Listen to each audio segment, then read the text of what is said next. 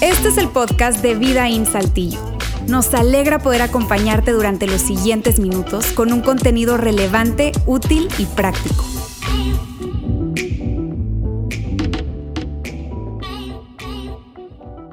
y tal vez tú tuviste una mala experiencia como tal y te alejaste y dejaste de creer o simplemente dejaste de tener fe en Jesús. Es probable que tenías una esperanza en Dios, le pediste algo y Dios no te cumplió lo que tú querías tal cual y simplemente te enojaste con Dios o dudaste de Él.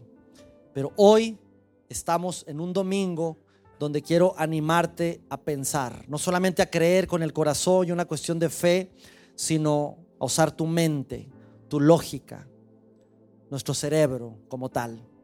Domingo de resurrección. Y domingos anteriores estuvimos hablando de cómo fue todo ese proceso donde Jesús entró a Jerusalén y es ovacionado, después tiene la última cena, después uno de sus, discípulos lo traiciona, después lo aprenden, lo agarran, lo enjuician, le escupen, lo golpean, lo crucifican, lo clavan, lo cuelgan y ahí nos quedamos en ese último versículo que Marcos nos narra en el capítulo 15 de Marcos, los versículos 37, donde dice lo siguiente, entonces Jesús soltó un grito fuerte, otro fuerte grito, y al final dice, y dio su último suspiro. Y en ese momento que Jesús dio su último suspiro, estando ahí en esa cruz, y ahí, amigos, en ese momento, Jesús murió. Y en ese momento que Jesús murió, amigos, no había Biblia, no había iglesias como las conocemos hoy, no había cristianos, no había esperanza, no había un plan. Ahí terminó todo.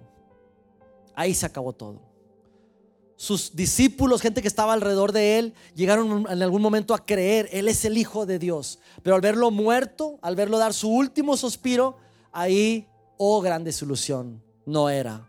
Lo acabamos de ver morir.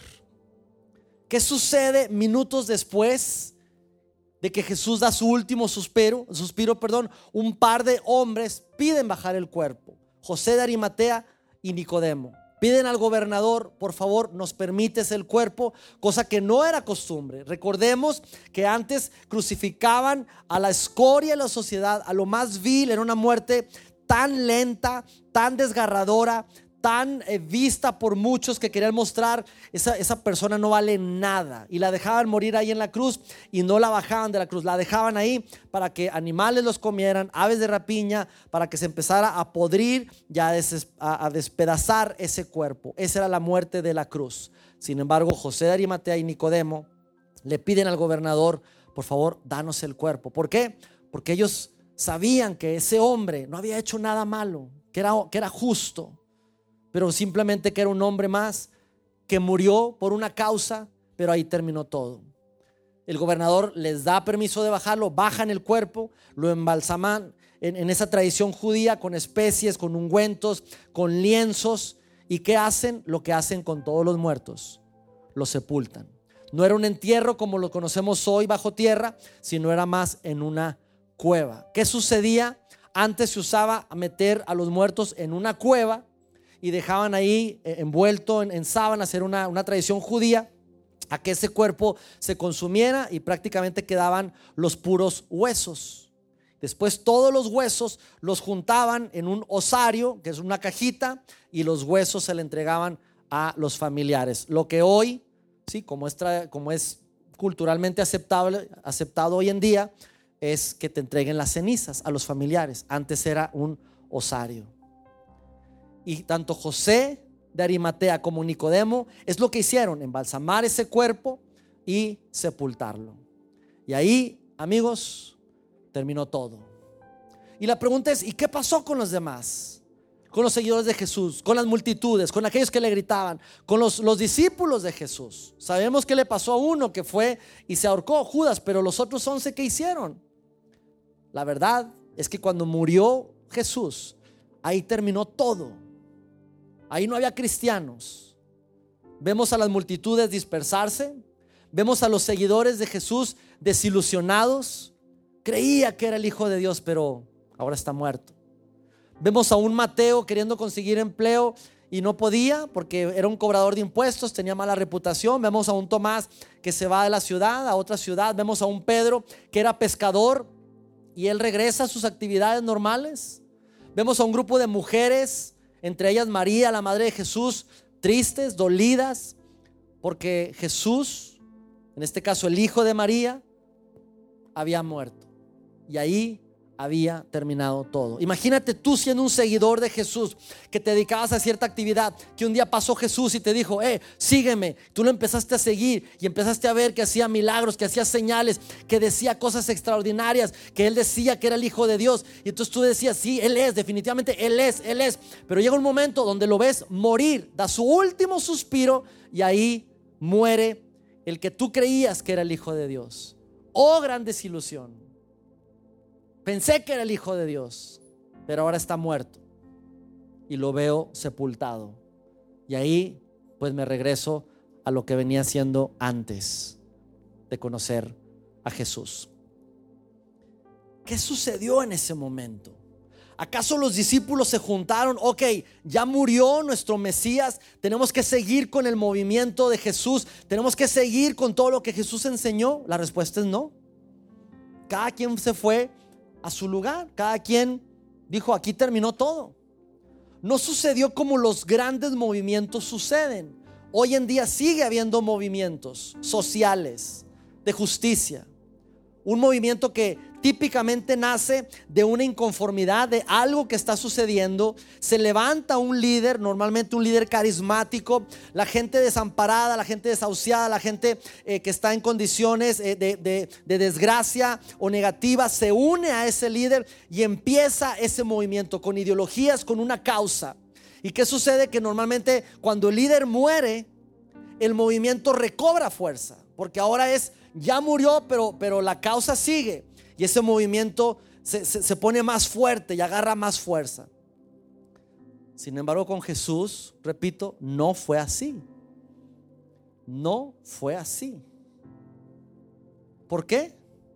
Porque Jesús, amigos, no vino a promover ningún movimiento.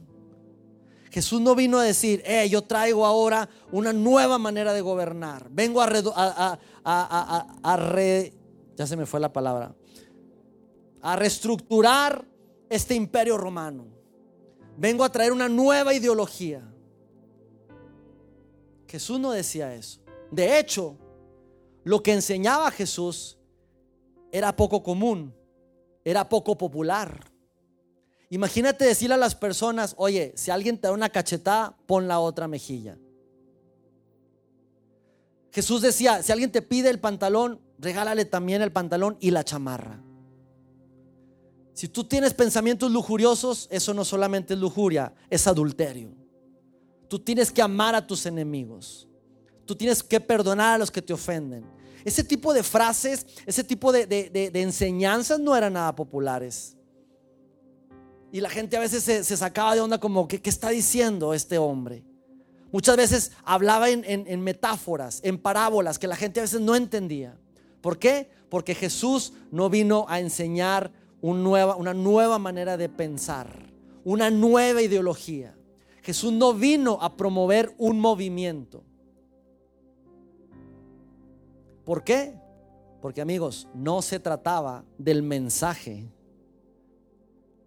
todo se trataba del mensajero. Todo se trataba del mensajero.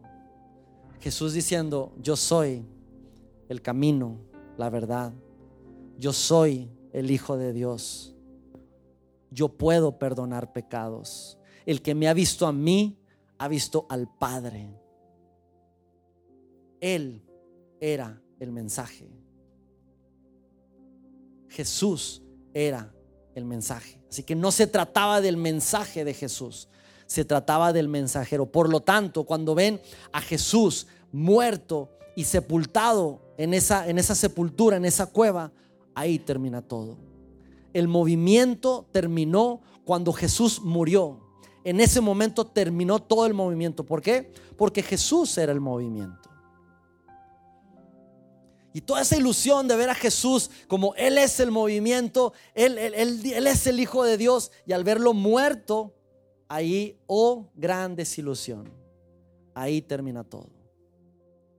Así que imagínate, quiero, quiero que por favor usemos un poco nuestra imaginación, pero nuestra mente y nuestra lógica. En una ciudad llamada Jerusalén, que está alrededor de 2.400 kilómetros de Roma, ubica en Italia, ese país en forma de bota. Está Roma, una ciudad italiana. El imperio romano que había colonizado y había eh, eh, pues ganado muchas, muchas ciudades, muchas regiones y muchas de ellas eran gobernadas por el imperio romano. Una de ellas, Jerusalén, 2.400 kilómetros. Te estoy hablando más o menos como de aquí de Saltillo a la ciudad de Detroit, para que te des una idea. Obviamente antes era a caballo, a pie, en burro, en mula. Así que era una ciudad muy, muy, muy, muy leja. Aparte de judíos, esos locos judíos que se creen monoteístas que se creen que, hay un Dios, cuando el imperio romano era totalmente politeísta, totalmente politeísta, eh, no querían a la ciudad de Jerusalén y de repente hay un judío por allá, un hijo del carpintero, una ciudad sin chiste, que no les caía bien esa ciudad, una ciudad insignificante, que hay un judío que se está levantando, que es el Mesías, que no sé qué, Roma no quería saber nada. La costumbre de los romanos era crucificar personas de lo más vil. Era la muerte más sanguinaria, porque no se trataba de matar a la persona, se trataba de hacerla sufrir lo más posible. Y sacrificaban únicamente a personas que no eran ciudadanos romanos. Así que ellos dijeron, está bien, pues es un insignificante hijo del carpintero judío, si lo quieren crucificar, ustedes los religiosos, pues crucifíquenlo, está bien, apoyamos eso. La crucifixión es una práctica común que tiene el imperio romano. Y quiero que hagas una pausa ahí en la historia, historia romana. Y quiero que agarres el control de, de la historia y adelantes 350 años después. La temporada número 8 de la serie, por así decirlo. 350 años después donde Teodosio primero, emperador de Roma, escúchame bien, un emperador romano, estipula la religión cristiana como la religión oficial del imperio romano. Así que ya el gobierno, el imperio romano, no apoyando a las religiones politeístas, sino ahora la religión oficial es el cristianismo. ¿Cómo? Pausa en ese capítulo.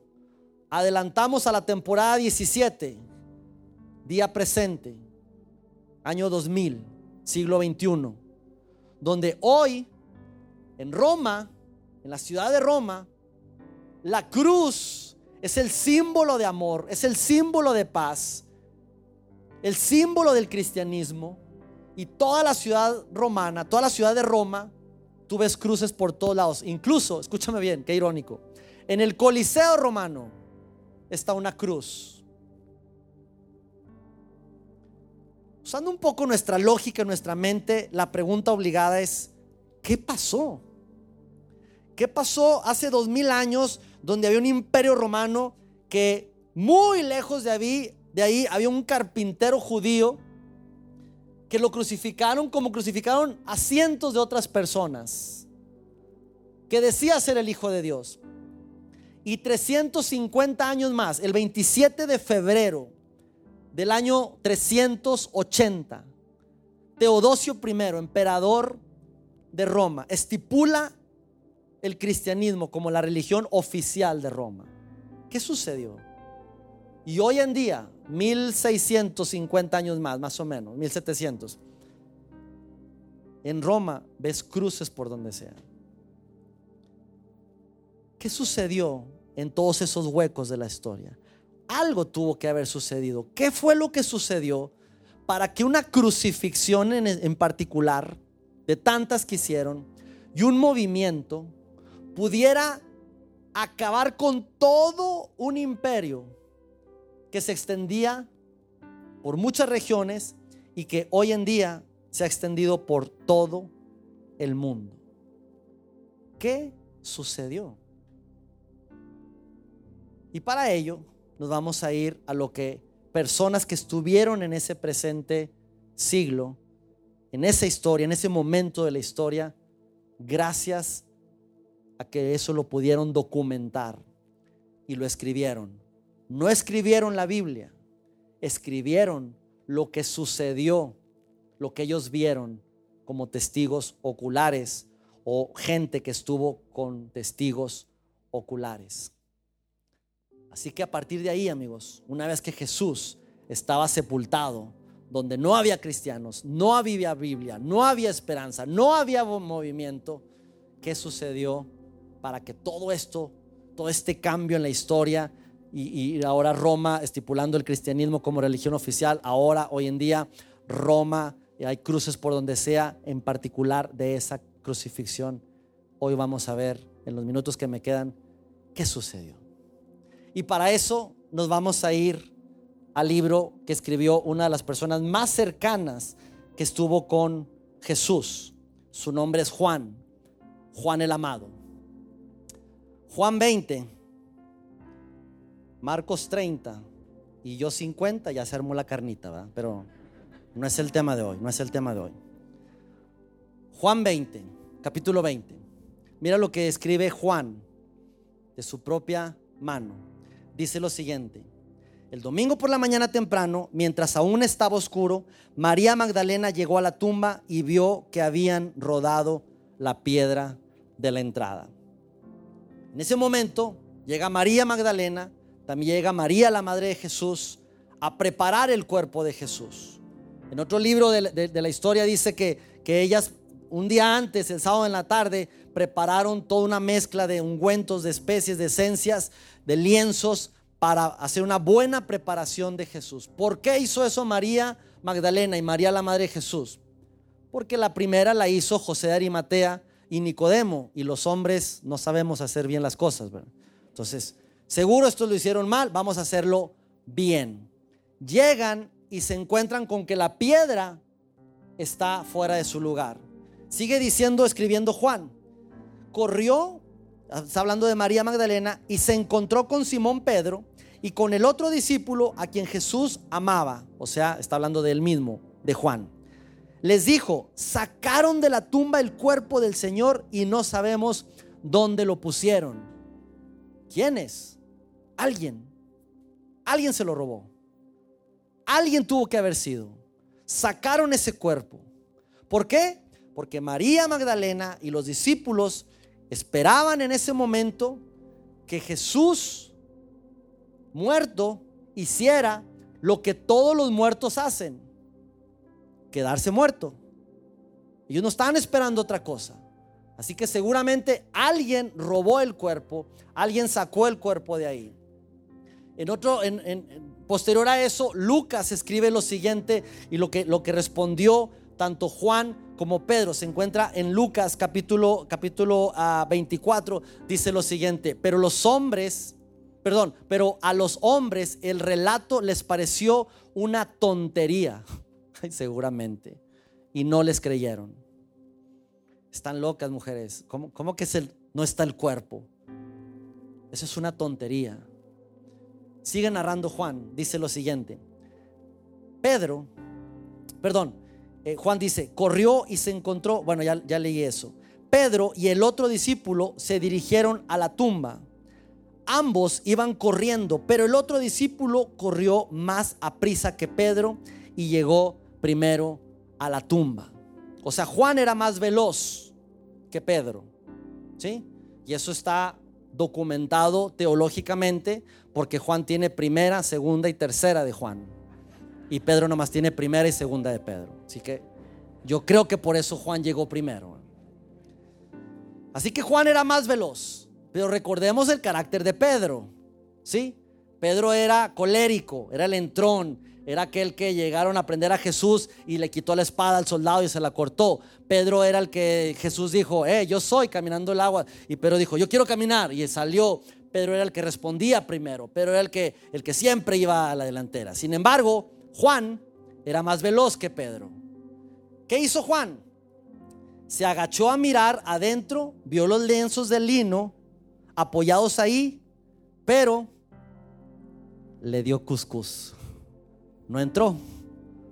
Por miedo, por no sé, pero Juan está diciendo, yo llegué primero, pero no entré por cinco razones muy importantes. Sin embargo, luego llegó Simón Pedro y ¿qué hizo?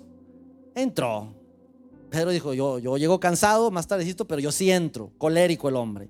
Así que entró a la tumba, él también notó los lienzos de lino ahí, pero el lienzo que había cubierto la cabeza de Jesús estaba doblado y colocado aparte de las otras tiras. Así que en ese momento entra Pedro y ve los lienzos. Y una vez que entró Pedro, ¿qué hizo Juan? Juan hizo lo siguiente. Entonces el discípulo que había llegado primero a la tumba, que era Mazacatón, también entró e hizo algo que ahí, amigos, se puede sustentar toda nuestra fe. Ahí es donde nosotros estamos hablando de algo que sucedió. Juan vio y creyó. Juan no podía creer. Juan había dicho, eso es una tontería. No te creo lo que me acabas de decir. Y sí, llegó primero, sí vio la piedra movida, pero hasta que no vio, Juan no creyó. Y Juan una vez que vio y vio los lienzos, en ese momento creyó. ¿Y qué sucedió después? Si seguimos leyendo a lo largo de la historia de los evangelios, lo vio María, lo vio María Magdalena, lo vio Pedro, lo vio Juan, lo vio Tomás, que después se ganó un sobrenombre medio fuerte, el incrédulo, porque no creyó, y lo vieron otras personas. Según las historias, más de 500 personas, 500 personas vieron a Jesús vivo después de haberlo visto morir y dar ese último suspiro.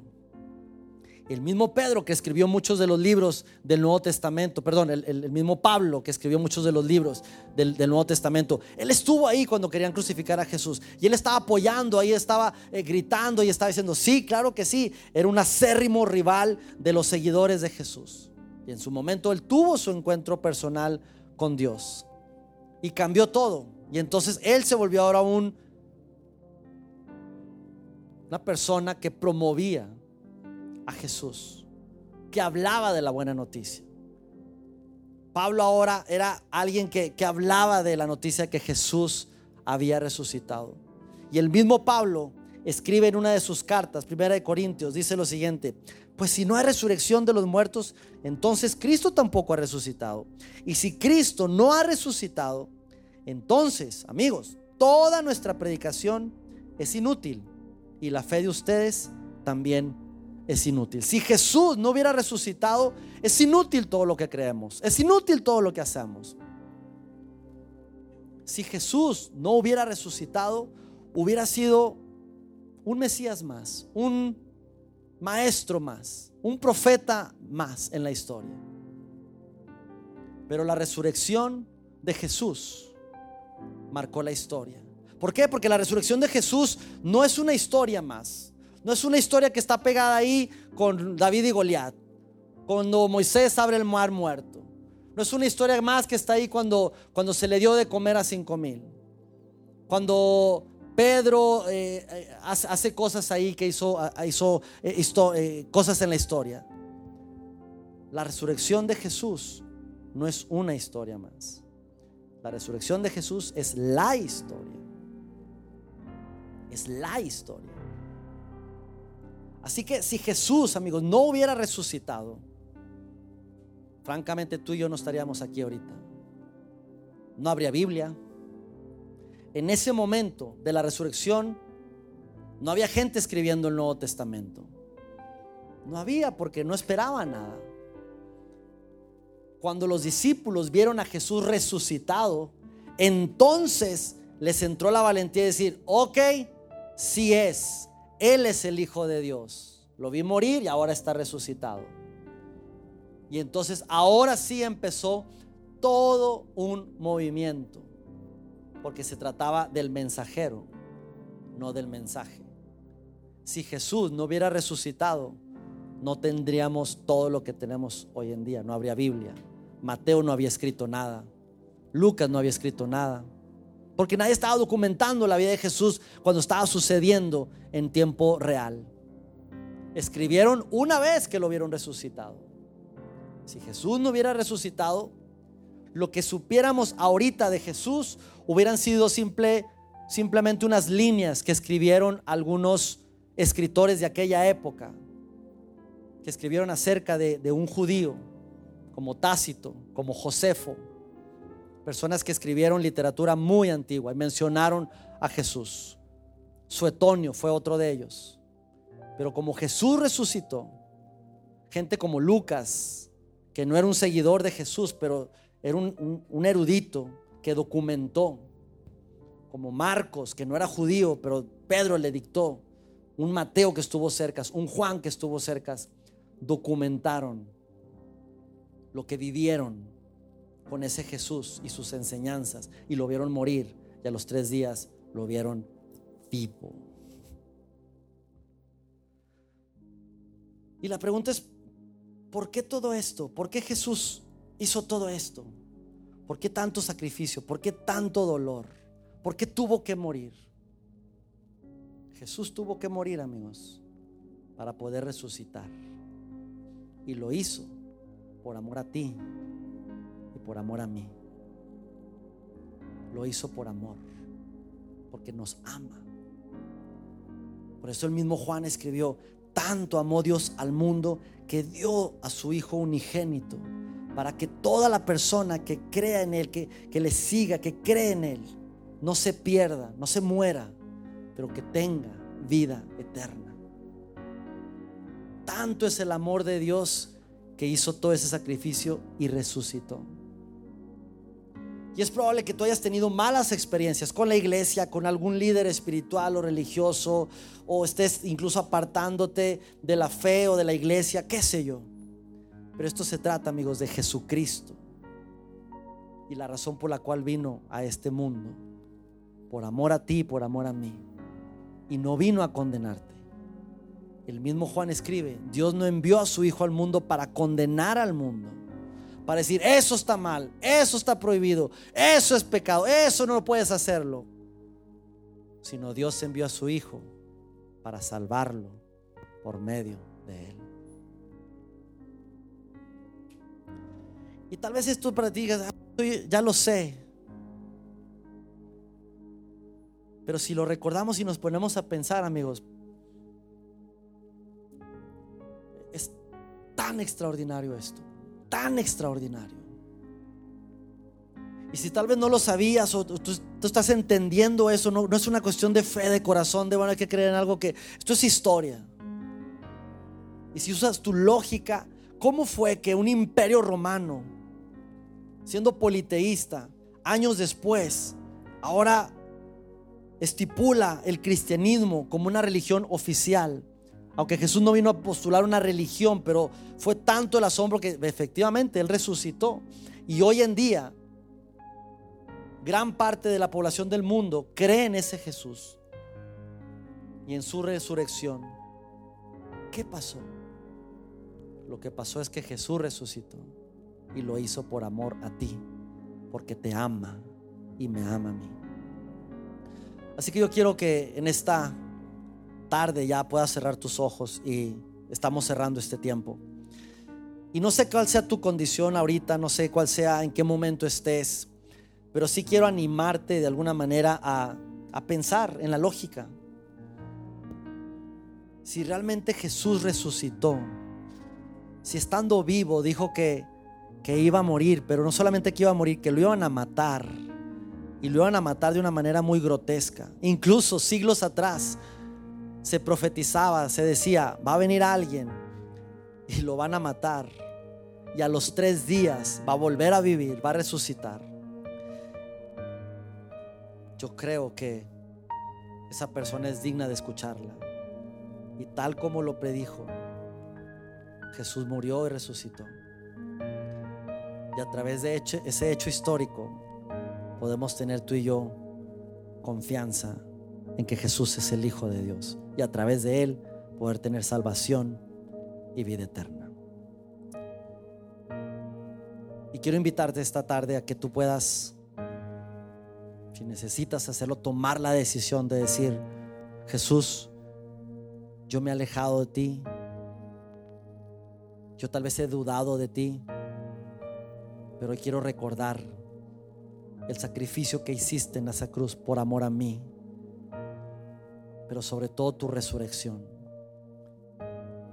Y quiero ponerme a cuentas contigo. Y quiero entregar mi vida, mi corazón y mi mente a ti. Señor, en esta tarde te damos gracias porque hoy estamos recordando tu resurrección. Gracias por nacer Gracias por morir, pero gracias sobre todo por resucitar y a través de ti darnos vida eterna, Dios. Gracias porque a través de tu Hijo Jesús, Padre, podemos tener la salvación, podemos creer en ti, podemos seguirte con la certeza de que tú eres el Hijo de Dios, de que a través de ti Jesús y solo a través de ti podemos entrar a la eternidad y podemos tener acceso directo a ti, Señor. Gracias por ese evento tan extraordinario que nos da la salvación y que a raíz de eso toda nuestra fe y todo lo que hacemos está basado en la resurrección de Jesús. Te amamos y te damos gracias, Señor. Gracias en el nombre de Jesús. Amén.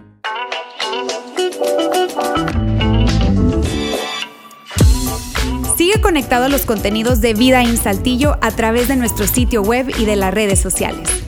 Muy pronto estaremos de vuelta con un nuevo episodio.